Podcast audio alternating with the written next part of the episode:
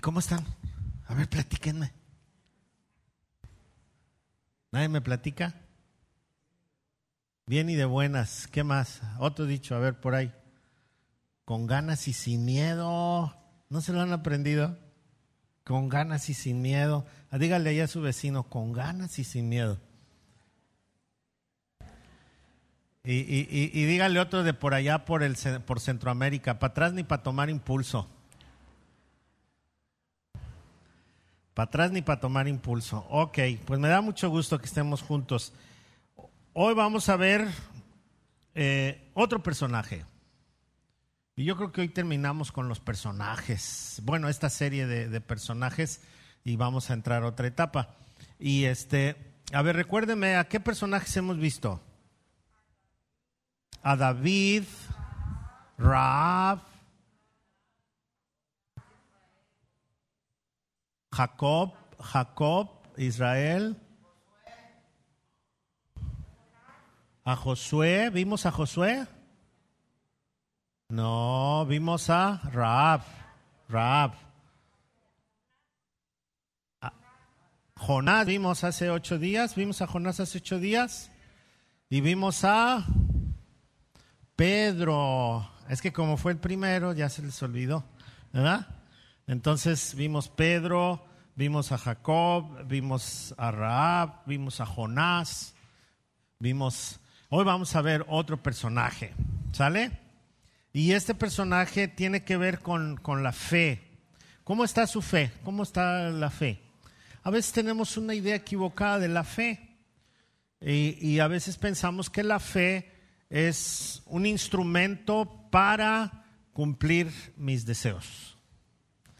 Si tienes fe, todo es posible. Entonces, agarrados de ese, dicho, si, tienes fe, todo es posible, entonces decimos, bueno, pues yo quiero esto, quiero aquello, quiero el otro. Y entonces Santiago viene y nos da un parón, como dicen por ahí, y nos dice, a ver, a ver, a ver. No reciben porque piden para sus deseos. Entonces, la fe que es. Y ahí es donde nosotros decimos, bueno, ¿para dónde me hago? Para esto, pues el tema de hoy se llama, a ver, ya ni me acuerdo. Ah, no sé qué. Dios es más grande que la realidad. ¿Sí? ¿Cómo es Dios? Más grande que la realidad. Y vamos a leer el verso 6 del capítulo 11 de Hebreos. Capítulo 11 de Hebreos, verso 6. Y vamos a ver, como en estas semanas, la, la historia de este personaje que vamos a ver, lo vamos a ir viendo en pasajes bíblicos que tenemos por ahí. ¿Sale? Hebreos 11:6 dice, de hecho, sin fe es imposible agradar a Dios todo el que desea acercarse a Dios debe creer que Él existe y que Él recompensa a los que le buscan con sinceridad. Entonces, cuando yo no tengo fe, no agrado a Dios. Y todo aquel que desea acercarse a Dios, lo primero que tiene que hacer es creer que existe. Porque no lo veo, lo quiero sentir y si no lo siento, entonces creo que no existe. Pero eso no es fe. Cuando yo quiero sentir o cuando quiero ver, no es fe. Eso es quiero estar seguro.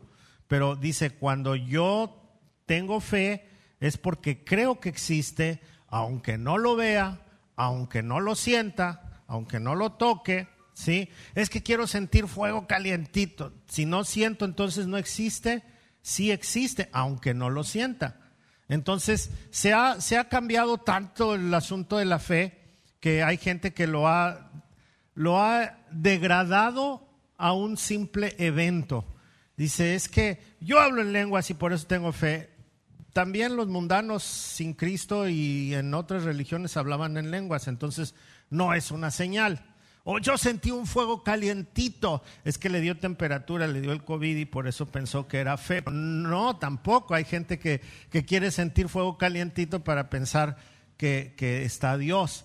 Pero este pasaje dice que tenemos que creer que existe, simplemente creer que existe y saber que como existe, entonces Él va a recompensar a los que le buscan con sinceridad.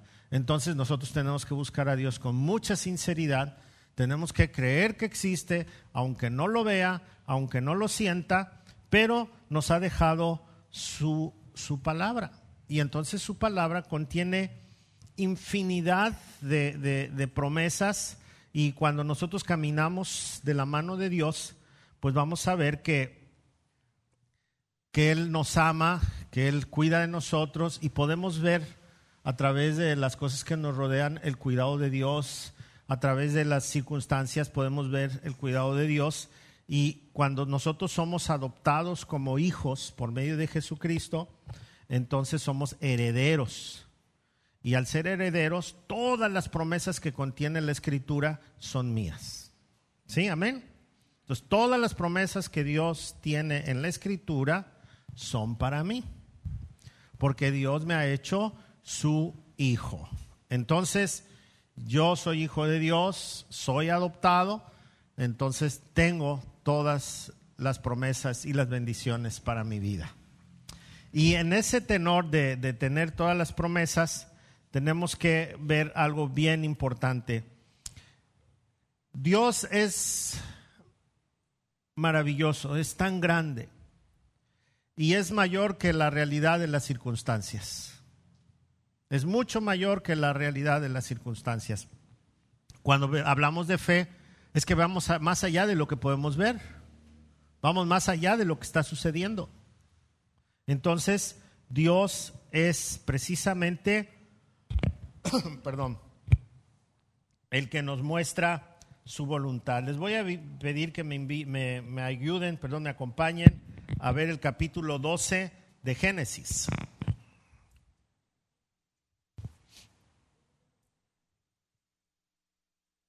En el verso 1 vamos a leer una promesa que Dios tiene allí.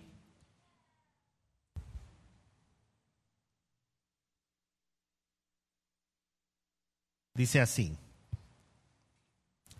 El Señor le había dicho a Abraham, deja tu patria y a tus parientes y a la familia de tu padre y vete a la tierra que yo te mostraré. Haré de ti una gran nación, te bendeciré y te haré famoso y serás una bendición para otros. Bendeciré a quienes te bendigan y maldeciré a quienes te traten con desprecio todas las familias de la tierra serán bendecidas por medio de ti. Entonces Abraham partió como el Señor le había ordenado y Lot fue con él. Abraham tenía cuántos? 75 años cuando salió de Aram. Tomó a su esposa Sarai, a su sobrino Lot y todas sus posesiones, sus animales y todas las personas que había incorporado a los de su casa en Harán y se dirigió a la tierra de Canaán cuando llegaron a Canaán. Amén. Abraham atravesó la tierra hasta llegar a Siquem y ya sigue toda la historia. Ok. Pues resulta que Dios le dio una promesa a Abraham. Y esa promesa que el Señor le dio era que él iba a tener una familia que iba a ser grandemente bendecida y que de esas familias iban a salir otras familias y que toda la tierra iba a ser bendecida a través de él. Solo que había un problema. Si nosotros nos regresamos al verso 30 del capítulo 11, vamos a leer lo siguiente. Pero Saraí no podía quedar embarazada y no tenía hijos. Otra versión dice que Sarai era estéril. Entonces, el personaje que vamos a estudiar el día de hoy es Sarai, no Abraham. ¿Sí? Sarai. ¿Qué piensa? Eh, primeramente, el nombre de Sarai significa princesa. Oh, princesa. ¿Cuántas quisieron ser princesas cuando eran niñas? Uh, todas las niñas quieren ser princesas. Ya cuando crecen ya no, ya tiran el vestido de princesa y quieren ser raperas ahorita. influencer y no sé qué tantas cosas. Bueno, pero, pero todas tal vez de niñas quisieron ser princesas. Y, y Saraí, pues se llamaba princesa. Y realmente la, escritura dice que Abraham era un príncipe, que era un hombre considerado un príncipe. Cuando llega a Canaán, la gente lo respeta y lo ve como tal. Y entonces hay un respeto por él. Cuando él pide una, una tumba, una propiedad para comprar, para enterrar a Sara, le dice, no es que tú eres príncipe de aquí entre nosotros, no, no, no, agarra lo que quieras. Y él dice, no, es que yo la quiero comprar. Y entonces Saraí es una princesa. Pero tenía un problema, tenía un problema. No podía tener hijos, ella era estéril. Y entonces el Señor de repente llama a, Abraham y le dice, Abraham, tú vas a ser un padre de familia bendecido. Y todas tus generaciones van a ser bendecidas. ¿Cómo se sentiría Sara cuando escuchara ahí, cuando escuchó esta promesa de Dios? ¿No? Híjole, ¿cuántos años tenía Abraham? 75 y Sara era 10 años menos que él. ¿Cuántos tenía? 65. Déjeme decirle que yo he visto casos, no sé si usted ha visto en las noticias que es algo así sorprendente, una mujer de 62 años que tuvo un bebé y dices, ¿cómo? Bueno, pues es que Dios hace las cosas, ¿no? Entonces, en aquel tiempo la gente era más longeva y no sé si Saraí a los 65 años todavía podía aspirar a tener un hijo porque además la escritura dice que era hermosísima. Y a sus 65 años era bellísima. Tanto que cuando llegaron a Canaán se establecieron, pero hubo una situación ahí económica y de hambre y todo, y bajaron a Egipto. Y entonces Abraham y ella platicaron y dijeron, ¿sabes qué? Vamos a decir que eres mi hermana, porque si no me van a matar y, y, y vamos a tener conflictos. Y entonces dicen que es su hermana y resulta que el faraón la quiere para una de sus esposas. Y se vienen los problemas, ¿no? Porque dicen que cuando la vieron, vieron que era hermosísima y le avisaron inmediatamente al faraón, le dijeron, oye, este extranjero trae una mujer hermosísima y es su hermana, tráiganmela, échenmela para acá. Porque los reyes tomaban a las mujeres más hermosas para ellos. Y, y, sí, cuando la vio faraón, dijo, no, pues de aquí soy y que Dios le estorba, ¿no? No la dejó, no, no lo dejó. Y, y si usted conoce la historia, pues se enoja el faraón, regaña a Abraham, lo, lo, manda de regreso y le da dinero y todo para que no vuelva. Y, y salen así. Entonces, aparentemente las circunstancias eran muy difíciles. Muy probablemente en la mente de ellos pensaron que que no era factible, pero pues tal vez podría ser un buen tiempo y Dios se acordara de ellos. Y no sé qué tanta fe había aquí en el corazón de los dos, pero Dios es más grande que la realidad de las circunstancias. ¿Usted lo cree así? A veces las circunstancias nos dan así una lucecita y nos dice, puede ser, a lo mejor las cosas se van a dar bien, no están bien, pero a lo mejor se puede componer un poquito. Y entonces en esa fe empezaron a caminar. A veces las circunstancias nos dicen que no, que las, las cosas no se van a dar. Posiblemente eh, una es la promesa de Dios y otra es lo que en realidad estoy viviendo.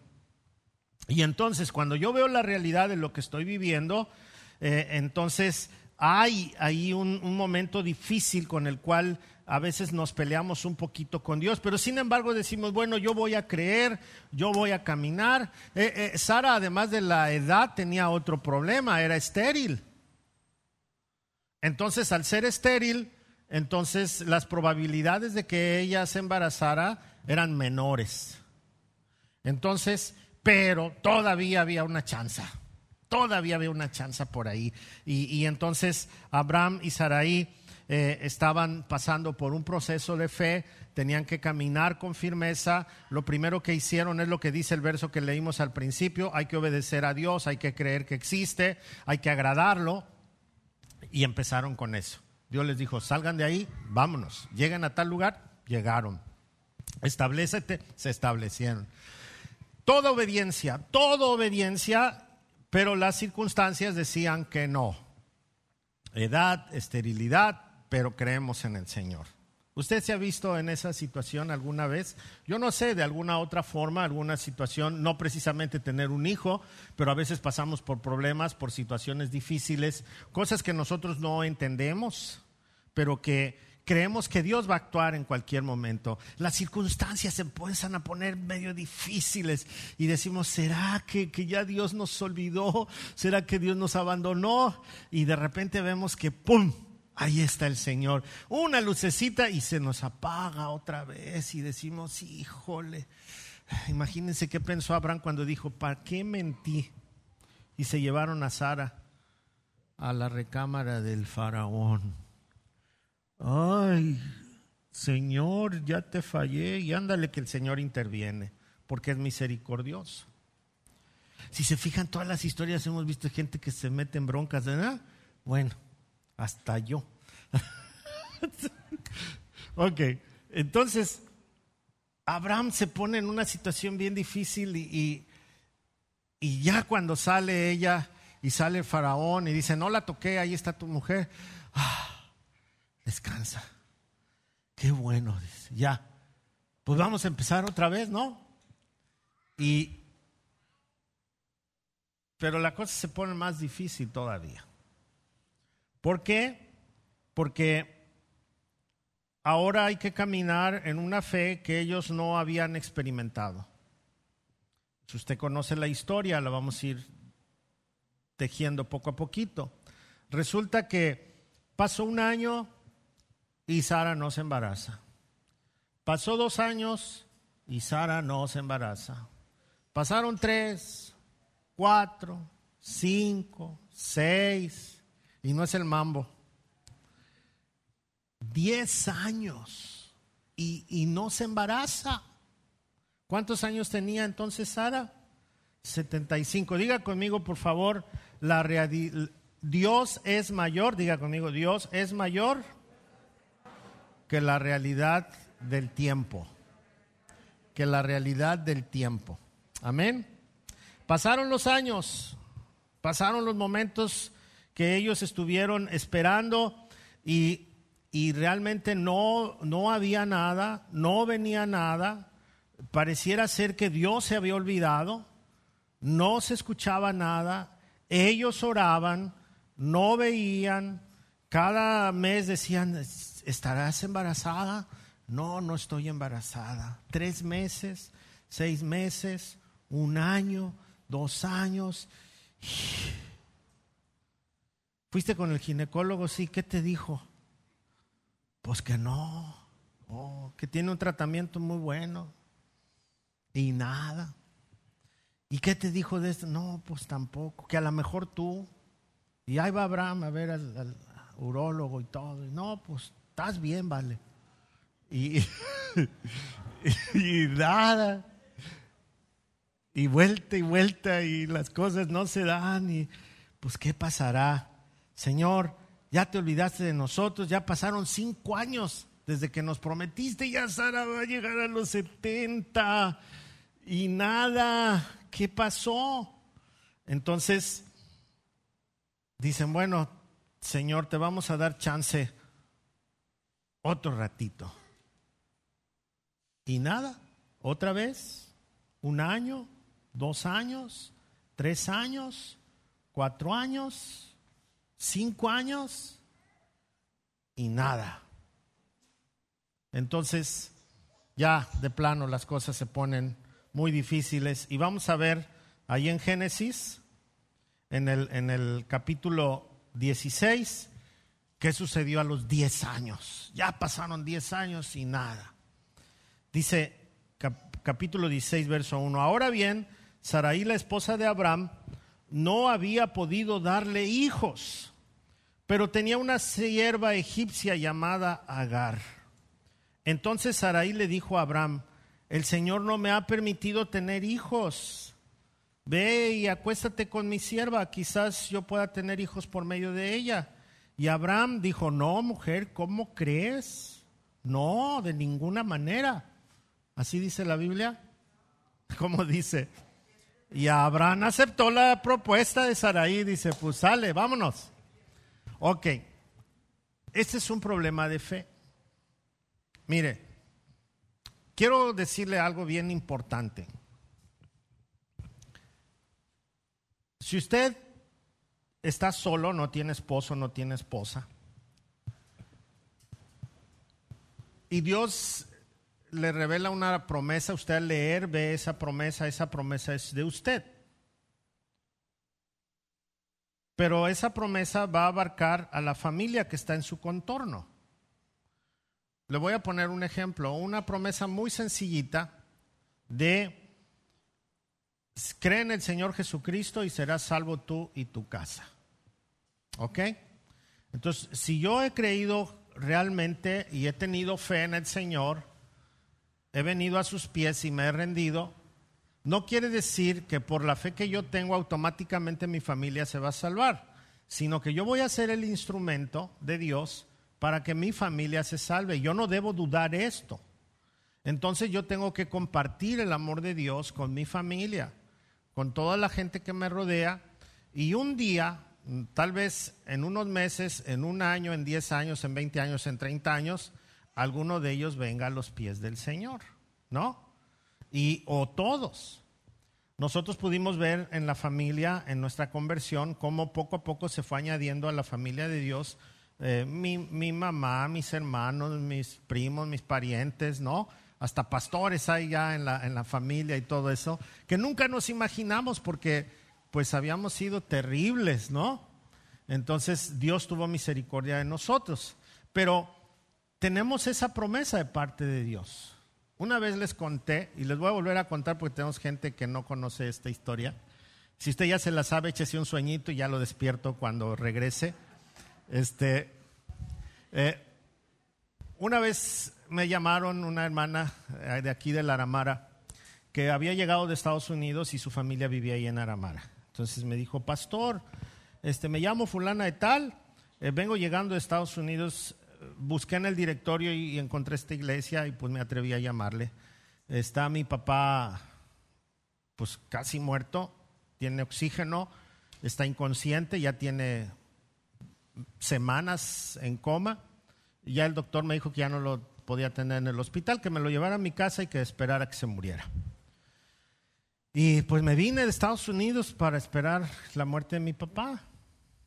Pero yo quiero que usted ore, hermano y ahora está aquí toda mi familia, mis hermanos, y todos estamos ahí, estamos reunidos. ¿Puede venir, hermano? Sí, hermana, ¿cómo no? ¿Cuándo? Ahorita me dice. Las 10 de la noche, 11 de la noche.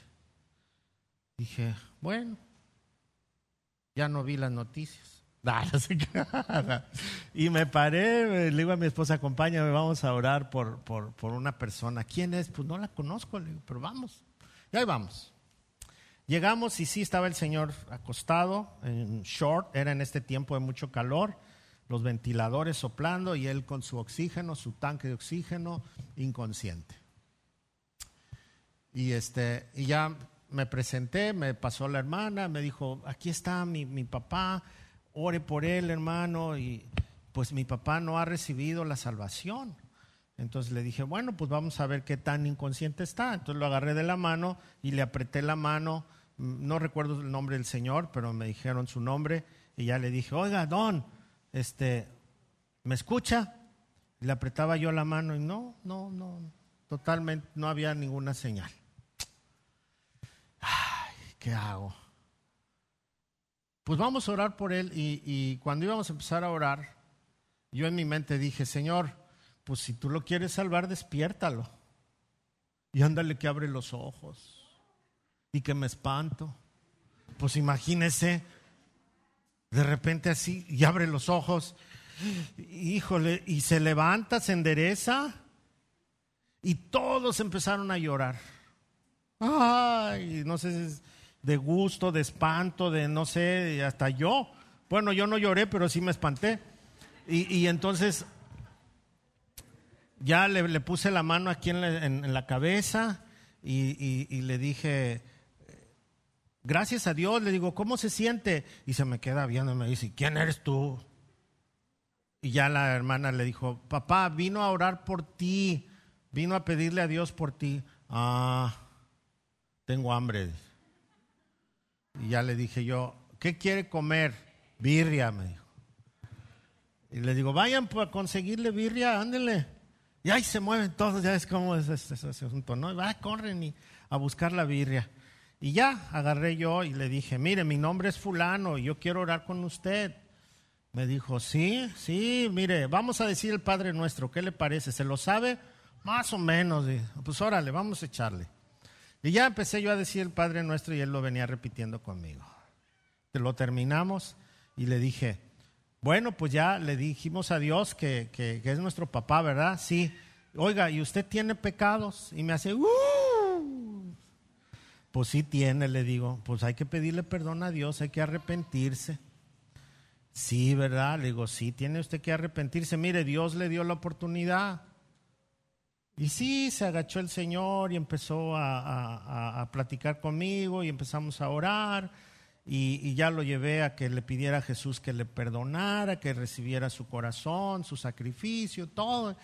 Ah, oré por él y ya llegó la birria y cenó, ahí sentadito en su cama. Y entonces ya le dije, a les hablé a todos, les dije que tenían que recibir al Señor y todo. Total, ya me regresé. Como a las seis de la mañana me habló la hermana y dijo, ya murió mi papá. Oh. Y entonces digo, Señor, eres maravilloso. Nomás lo despertaste para que se salvara. Nomás lo despertaste para eso. Pero a veces nosotros somos incrédulos. A veces eh, batallamos con una situación y tenemos una promesa de Dios y la dudamos. Y entonces a veces enfrentamos situaciones con nuestro esfuerzo en lugar de esperar en el Señor. Saraí pensó, bueno, yo ya soy una mujer de setenta y tantos años y, luego Dios le prometió a Abraham esto y, yo creo que pues a lo mejor yo no soy la mujer que él necesita, le voy a dar otra porque la ley lo permitía. Pero le decía yo, si a mí Dios me ha dado una promesa, en el caso de Abraham, su mujer era con quien se iba a cumplir la promesa. No tenían por qué echar mano de otra persona. Eh, en el ministerio sucede mucho, fíjese. Cuando Dios me llamó a mí al ministerio, lo primero que hice fue preguntarle a mi esposa. Porque si mi esposa no estaba dispuesta a enfrentar ese llamamiento, entonces Dios no me estaba llamando, estaba yo nomás en mi loquera. Pero una vez que mi esposa aceptó el llamado, entonces como esposos pudimos servir al Señor. Y si usted, Dios lo ha llamado a algo, va a llamar a su esposa también. Si usted como esposa, Dios le ha llamado a algo, va a llamar a su esposo. Si usted está batallando con algo, toda la familia va a batallar con esto. No es de uno solo. Entonces, cuando nosotros tenemos fe y creemos en la promesa de Dios, tenemos que recordar que esta fe y esta bendición y esa promesa, además de alcanzarme a mí, va a expandirse en mis alrededores. Entonces, debo de ser muy firme en la fe y no tengo que desesperarme. Yo no sé qué es lo que le has pedido a Dios o que has echado mano de una promesa y no ha llegado. Y a lo mejor dices, pues a lo mejor por aquí no es, voy a hacer de, otra manera, ¿no? A lo mejor alguien este, está aquí y dice, ay, pastor, es que yo me quiero casar con un hombre cristiano, pero ya tengo aquí cinco meses en la iglesia y no llega ninguno. O soy un hombre que está solo y necesito una esposa y ya le ofrecí, ya tengo todo para ofrecerle casa, carro, herencia, todo y no llega la muchacha, ¿no? Y entonces no, no, no, no, dice, no sé, ya tengo un año aquí en la iglesia y nada. Bueno, cuando les digo, no, no te preocupes, en unos 10 años llegará. Ay, pastor. Si se desesperan, pues a ver, como no llega ni el santo ni la santa aquí a la iglesia, pues luego se van a un bar y dice, a lo mejor ahí me la encuentro. ¿No? Se van por allá al baile de no sé quién, a ver si en un bailongo me la encuentro. Y nada. O sí la encuentra, pero no era el que Dios decía. Y entonces aquí Saraí se metió en una broncota. Agar muy, muy menudita, muy a gusto, sí, patrón. Y al rato ya se estaba burlando de la señora. Y al rato nació el chiquillo y problemas. Y fue un problema que cargaron todo el tiempo por desobedecer a Dios. Saraí no estaba viendo que la promesa que Dios le había hecho a su marido era una promesa para ella. El marido no tenía problemas para engendrar. Quien estaba viviendo el dolor de no engendrar era Saraí. Entonces la promesa era para ella. Pero ella dudó, desechó la promesa y entonces tuvo un problema muy grave. Por eso, cuando suceden cosas así, nosotros debemos de recordar que nuestro Dios es mucho más grande que la realidad del tiempo. Es mucho más grande que la realidad de las circunstancias. Así que esperar a que suceda esto, a que se convierta mi esposo, mi esposa, si yo llegué después a Cristo. Señor, estoy esperando por un empleo, eh, pero solamente me ofrecen estos empleos donde pongo eh, en duda mi honestidad, mi, mi, moral, todo esto. Bueno, pues espero en el Señor otro poquito y aunque gane menos, ay Señor, es que no me das trabajo de dueño. No, pues espérate, hay que empezar trapeando a lo mejor primero, ¿no? Eh, tengo un problema legal y ya pasaron 10, 15, 20, 25 años. No te corrompas, Dios va a llegar el momento en que se va a mostrar. Eh, en fin, hay muchos que flaquean en el camino y entonces no pueden ver la bendición de Dios. ¿Todo por qué? Porque no agradaron a Dios con su fe. Ahora, déjeme decirle, entre más difícil sea el asunto, más se glorifica a Dios. Ahora, si Abraham tenía esta edad, las cosas se habían puesto más difíciles cuando Sara tenía 75 años. Pero aún con esta situación, Dios no les dio un hijo todavía. Usted, si conoce la historia, sabe. Entonces, ya vimos que Dios es más grande que las circunstancias, Dios es más grande que cualquier situación del tiempo, y entonces vamos a ver cuál es la realidad de Dios. Amén. Génesis 17, 15 al 20. Dice así,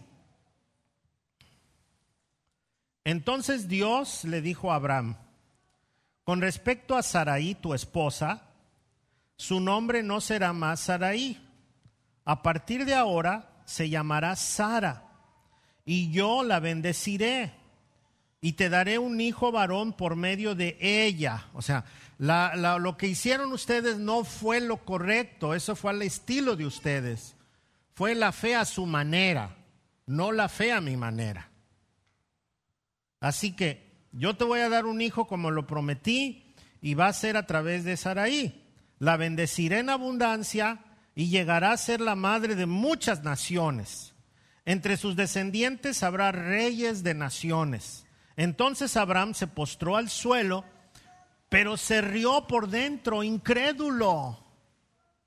Se empezó a reír, dijo, no, mire lo que dice, ¿cómo podría yo ser padre a la edad de 100 años? ¿Cuántos años tenía Sara? 90. Pensó, ¿y cómo podría Sara tener un bebé a los 90 años? Así que Abraham le dijo a Dios, que Ismael viva bajo, tu bendición especial, o sea, el hijo de la esclava. Pero Dios le respondió, no, no, no, no. ¿Otra vez quieres hacer las cosas a tu manera? No. Sara, tu esposa, te dará a luz un hijo. Le pondrás por nombre Isaac y yo confirmaré mi pacto con él y con sus descendientes como pacto eterno. ¿Sabe lo que significa Isaac? El que se sonríe o el que se ríe. Ok. Génesis 18, en el verso 8. El capítulo 18 nos habla de que llegaron unos visitantes con Abraham, ya estaba otra vez la promesa, no se embarazaba Sara, ya 90 años y nada. Ya le habían dicho a Abraham, Abraham se rió, dijo, ay, ¿cómo crees? Pues si esto es imposible. Y entonces llegaron estos dos hombres que venían de parte de Dios, llegaron con Abraham, Abraham les dio de comer y todo, y mientras comían, dice así la escritura, verso 8, Mientras ellos comían, Abraham los atendía bajo la sombra de los árboles. ¿Dónde está Sara, tu esposa? preguntaron los visitantes. Está dentro de la carpa, contestó Abraham. Entonces uno de ellos dijo, yo volveré a verte dentro de un año y tu esposa Sara tendrá un hijo. Sara escuchaba la conversación desde la carpa Abraham y Sara eran muy ancianos en ese tiempo y hacía mucho que Sara había pasado la edad de tener hijos. Así que se rió en silencio dentro de sí misma y dijo, ¿cómo podría una mujer acabada como yo disfrutar de semejante placer? Sobre todo cuando mi señor, mi esposo, también es un viejo. Entonces el Señor le dijo a Abraham, ¿por qué se rió Sara y dijo, ¿acaso puede una mujer vieja como yo tener un bebé? ¿Existe algo demasiado difícil para el Señor? Regresaré dentro de un año y Sara tendrá un hijo. Sara tuvo miedo, por eso lo negó. Yo me reí. Yo no me reí, dijo, pero el Señor dijo, no es cierto, sí te reíste. ¿Qué le pasó a Abraham con la promesa de Dios? Se rió. ¿Qué le pasó a Sara con la promesa de Dios? Porque todo indicaba que no era posible. Pero la versión Reina Valera dice, ¿acaso hay algo imposible para Dios? No. No. ¿Qué es aquello que usted está esperando todavía? ¿Qué es aquello que no ha entregado totalmente a Dios? ¿Qué es aquello que usted dijo, pues sí Dios, pero pues a lo mejor necesitas una ayudadita? No, no. Tenemos que esperar en Él. Ahora, quiero, quiero recordarle qué fue lo que le prometió Dios a Abraham y por ende a Sara. Otra vez, dice, lo voy a leer, no lo busque, haré de ti una gran nación, te bendeciré y te haré famoso, serás una bendición para otros, bendeciré a quienes te bendigan y maldeciré a quienes te traten con desprecio todas las familias de la tierra serán bendecidas por medio de ti. Era el paquete completo. Abraham y Sarai. No era por separado. Por eso, eh, fíjese, en el ministerio yo sufro en este sentido. Tengo amigos donde su esposa es la pastora. Y, y le digo, ¿y tú qué? No, pues yo estoy sentadito. ¿Por qué? Es que Dios llamó a ella, no a mí. ¿Usted cree que eso puede hacer? O un pastor que, ¿y tu esposa? No, ella no viene, porque Dios me llamó a mí. No. Cuando Dios le ha prometido a usted algo en su familia, Dios le va a bendecir, y es el caso de Abraham. Entonces, pero vamos a recordar el verso 6 del 11 de Hebreos. De hecho, sin fe es imposible agradar a Dios. Todo lo que, lo que desee todo el que desea acercarse a Dios debe creer que Él existe y Él recompensará a los que le buscan con sinceridad. Fíjese, sin fe es imposible agradar a Dios. ¿Qué es agradar a Dios?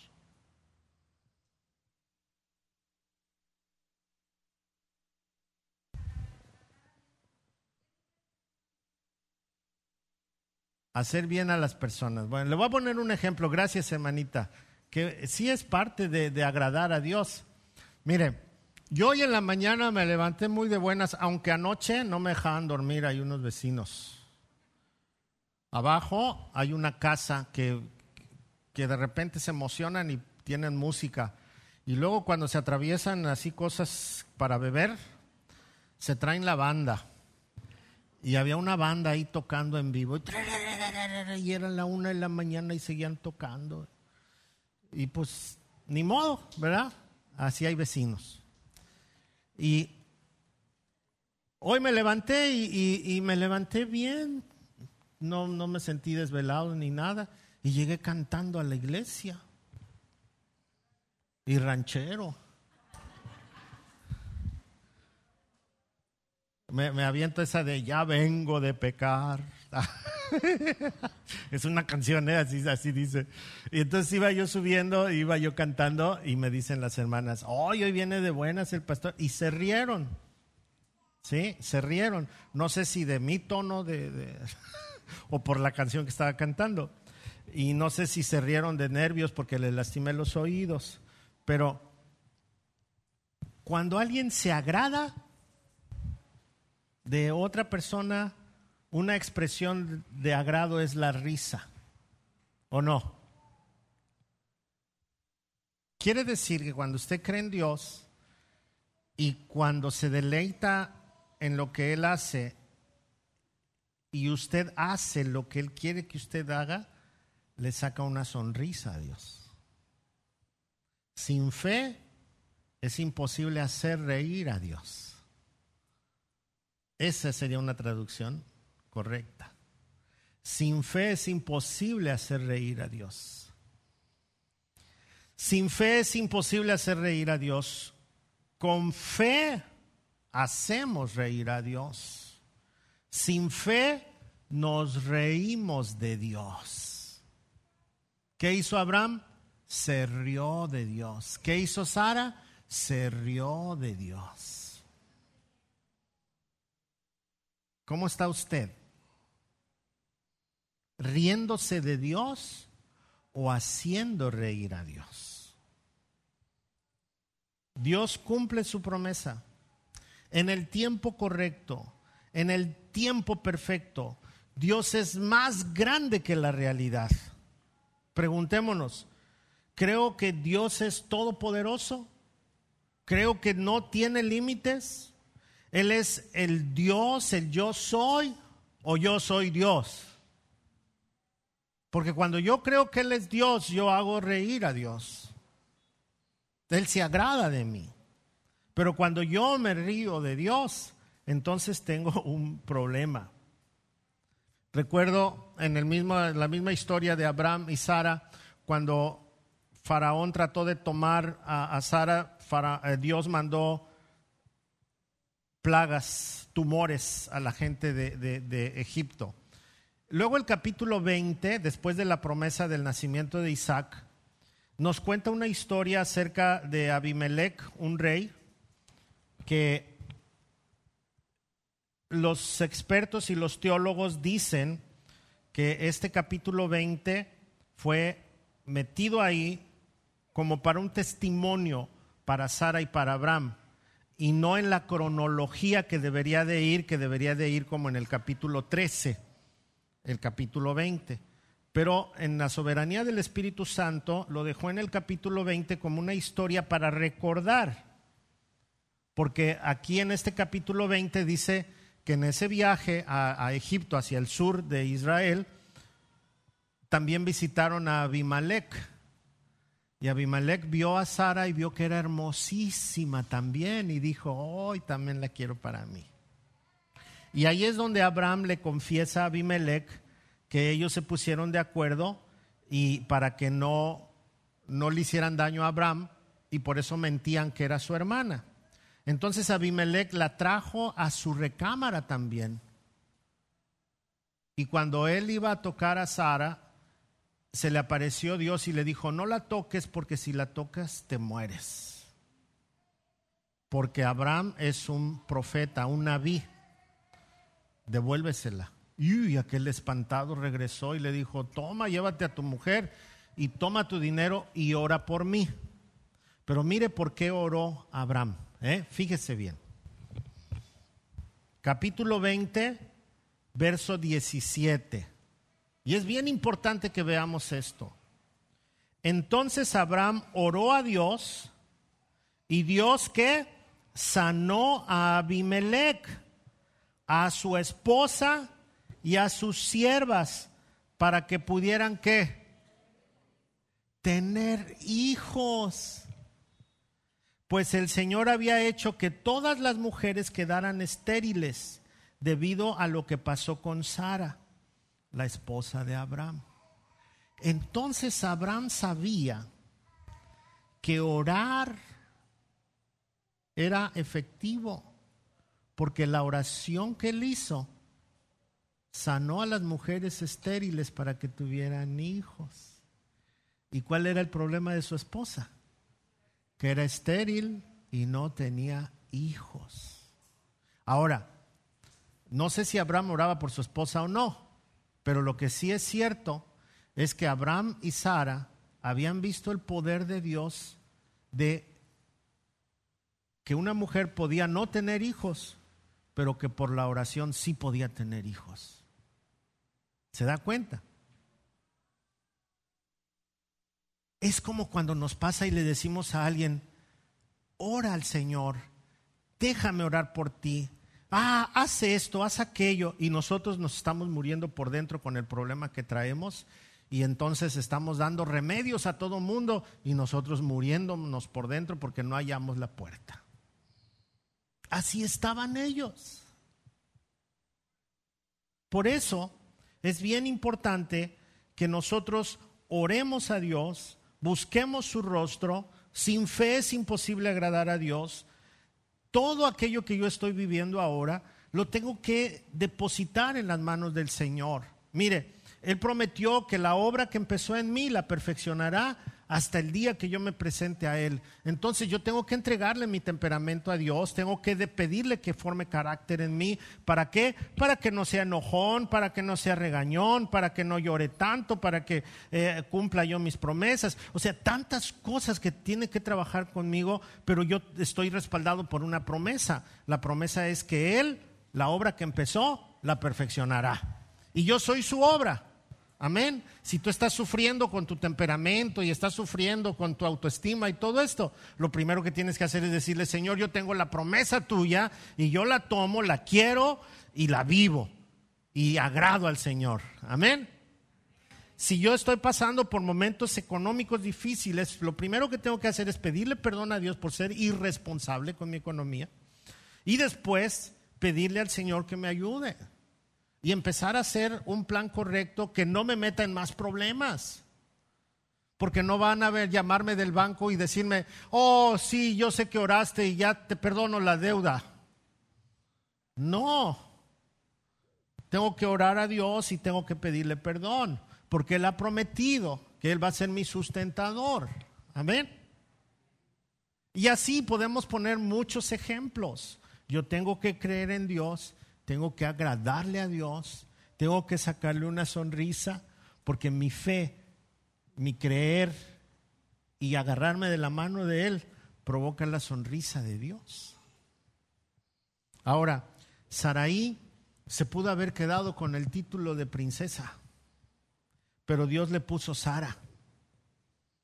Le dijo, no, es que yo no quiero que seas princesa.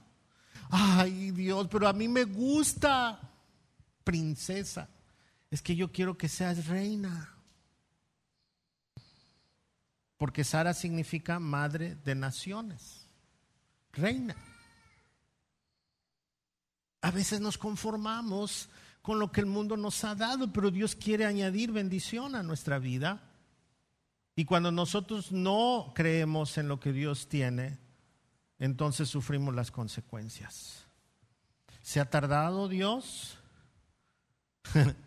Él es el dueño del tiempo.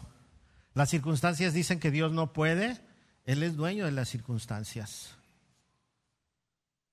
Tu cuerpo te dice que ya no. Dios es el que tiene el control de mi cuerpo. Tu familia se está destrozando. Dios es el inventor de la familia. ¿Sí? Pídele a Dios. Si, si, si tu mujer es la rebelde, dile, Señor, quebrántala pero sabes que vas tú en el paquete. Amén. Si tu marido es el rebelde, dile, Señor, quebrántalo. Pero ahí vas tú también en el paquete. Pero está bien o no. Está bien, porque al final el Señor va a hacer las cosas bien, maravillosas, para su gloria. Y al final vamos a estar bien todos. Hermano, hermana, sin fe es imposible agradar a Dios. Y Dios puso en el salón de la fama a Sara. Hebreos 11:10 dice, fue por la fe que hasta Sara pudo tener un hijo, a pesar de ser estéril y demasiado anciana. Ella creyó que Dios cumpliría su promesa. Así que una nación entera provino de este solo hombre, quien estaba casi muerto en cuanto a tener hijos. Una nación con tantos habitantes que, como las estrellas de los cielos y la arena de la orilla del mar, es imposible contar. Ten fe, no es cosa de juego. Recuerda que nuestro Dios es más grande que la realidad que podamos vivir. Él es experto en milagros. Él es experto en lo más difícil. Él es experto en lo que tú a veces ni siquiera piensas ni tienes idea que puede suceder. Amén. Tiene mucho que no hago esto, pero si tú ahorita tienes, estás pasando una aflicción, una situación muy difícil, ahí en tu lugar ponte de pie. ¿Y por qué te pido que te pongas de pie? Porque es una forma de darle honra a Dios en el problema que yo tengo, en la situación que estoy viviendo y decirle al Señor, aquí estoy, aquí estoy de pie y quiero llenar tu rostro, Señor, de una sonrisa, porque ya no quiero reírme de ti, quiero agradarte a ti, quiero disfrutar de tu promesa. Y no me importa que tarde, aquí estoy. Así que recuerda, nuestro Dios nunca te va a abandonar. Si hay que pedirle perdón, en este momento pídele perdón. Dile, Señor, he cometido estos errores. he echado mano de cosas que no debía haber echado. Pero como Sara, nunca es demasiado tarde para ti. Nunca es demasiado tarde para venir a tus pies. Así como Jonás tuvo una oportunidad, así como Jacob tuvo que ser lastimado de su pierna para poder ser humilde. Así como Pedro tuvo que pasar por lágrimas para poder después ser usado con poder, nunca es tarde venir a tus pies, Señor aquí estoy, aquí estoy. Ahora platícale poquito tu situación. Él te está escuchando. Dice la escritura que sus oídos están atentos a nuestras oraciones y confía. Señor, nunca es demasiado tarde. Aquí estoy, confío en tu promesa, me entrego a ti. Ya no quiero reírme de ti. Ahora te quiero hacer reír, Señor, con mi obediencia, con mi entrega. Y te dejo a ti toda esta situación. Tú la vas a tratar mejor que yo. Tú vas a hacer lo correcto en el tiempo correcto. Glorifícate. Yo esperaré. En ti esperaré. Tú eres mi sanador. Tú eres el que responde mi oración. Tú eres mi roca firme. Tú eres mi sustentador. Tú eres el que levanta mi cabeza. Tú eres el que está alrededor de mí y me defiende. Tú eres el que ha escuchado mi clamor. Tú eres el que limpia mis lágrimas. Tú eres el que abre vientres estériles. Tú eres, Señor, el que da sanidad en medio de la del diagnóstico del médico que nos ha desahuciado. Tú eres el que tiene la última palabra, Señor. Aquí estamos. No hay más a quien acudir. Te alabo, te bendigo. Y Señor, ya no quiero más reírme de ti. Ahora quiero hacerte reír. Porque sin fe es imposible hacerte reír. Te alabo Dios. Te alabo. Sigue así en oración y dile, Señor Jesús, aquí estoy. Tú has muerto para salvarme y has resucitado para darme vida eterna. Creo en esa promesa también y quiero estar contigo en la eternidad. Tómame en tus brazos y haz de mí la persona que tú quieres que yo sea. Quiero seguir buscándote. Quiero seguir adelante sin tener temor. En el nombre de Jesús. Amén. Amén. Amén. Gloria a Dios. Gloria a Dios. Vamos a cantar algo. No se siente entonces. Pónganse todos de pie y vamos a cantar con nuestro hermano. Levanto una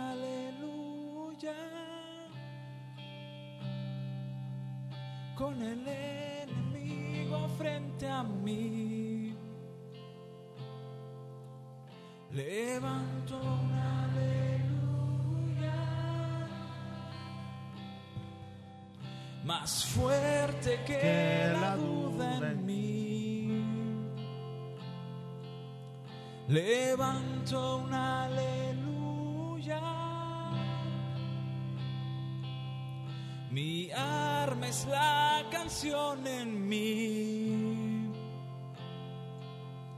Levanto una aleluya. El cielo peleará por mí. Y yo cantaré, yo cantaré en la tempestad. Fuerte y más fuerte, mi alabanza rugirá. De las cenizas, la fe surgirá. La muerte es vencida, el rey vivo está.